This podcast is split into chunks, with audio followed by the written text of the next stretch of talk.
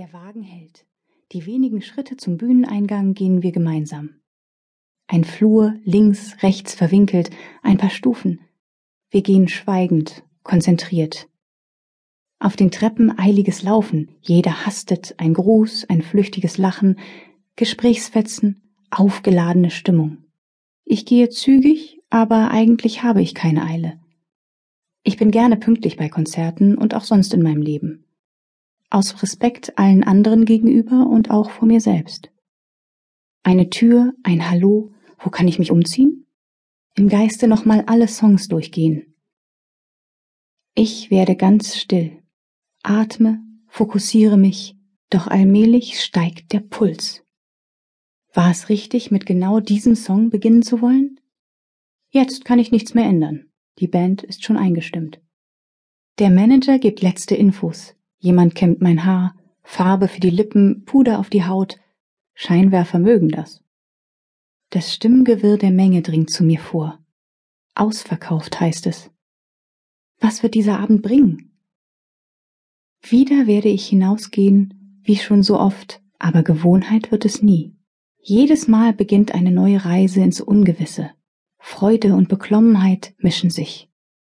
Werde ich die anderen erreichen mit dem, was ich heute geben will? Hinter dem Vorhang der Moment vor dem Jetzt. Plötzlich die Spots.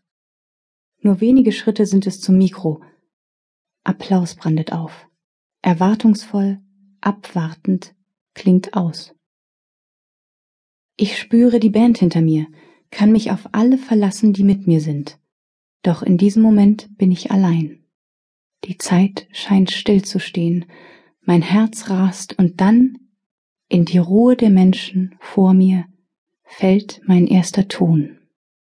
Mit ihm gehe ich in meine eigene Welt, die ich nun teilen will mit den anderen. Es ist die immer wieder neue Begegnung mit Menschen, die in eben solcher Ungewissheit sind wie ich selbst. Werden sie mich hören? Werden sie sich von den Songs berühren lassen, sich im Takt wiegen, träumen und erinnern können? Das Publikum will alles und ich will alles von ihm.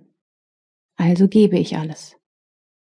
Meine Stimme bahnt sich ihren Weg und so geht sie hinaus in das Wagnis, verbindet sich mit den Melodien, mit den Instrumenten, mit denen, die lauschen. Mit dieser Stimme erzähle ich Geschichten über Liebe, Schmerz, Hoffnung, Wagemut und Freude. Geschichten des Lebens von anderen, von mir selbst. Ich bin Joanna. Ich bin blind. 1. Everything I Do über Elan, tägliche Herausforderungen, Kreativität, die Lust am Leben. Ja, ich bin blind von Geburt an. Für mich ist das nichts Besonderes, denn ich kenne es ja nicht anders. Eigentlich ist es für jeden von uns das Gleiche. Wir schlüpfen aus einem warmen, beschützenden Kokon, kämpfen uns nach draußen oder werden herausgehoben in eine völlig unbekannte Welt, die es von nun an zu erobern gilt. Was für eine abenteuerliche Situation. Warum nehmen wir das nicht einfach als Leitmotiv fürs Leben? Denn wenn es mal nicht so rund läuft, Schwierigkeiten und Mutlosigkeit übergroß werden, könnten wir uns immer daran erinnern, dass wir als winzig kleine Wesen von Anfang an Großartiges geleistet und die Fähigkeit mit Sicherheit nicht verloren haben. Bei mir erhöhte sich beim Erobern dieser neuen Welt der Schwierigkeitsgrad, indem ich, wie sich herausstellen sollte, meine Augen nicht in gewohnter Weise würde einsetzen können. Ich habe Sehnervschwund, das bedeutet, dass ich nichts wahrnehmen kann außer generelles Hell und Dunkel, aber ohne jegliche Konturen. Sehr starkes Licht Sonne, helle Lampen, Scheinwerfer etc. empfinde ich als äußerst angenehm. Für den Sehnerschwund gibt es bis heute keine genaue Erklärung. Meine Eltern haben natürlich alles erdenklich Mögliche unternommen, um medizinisch eine Korrektur herbeizuführen. Ich wurde sowohl in den USA als auch in Deutschland diversen Spezialisten vorgestellt, und trotz vieler Untersuchungen konnten keine anderen Prognosen gestellt werden. Eine Augenspezialistin war der Meinung, dass die Sehbeeinträchtigung durch einen Defekt im Fötusstadium ausgelöst worden sei. Ich bezeichne es als Herausforderung.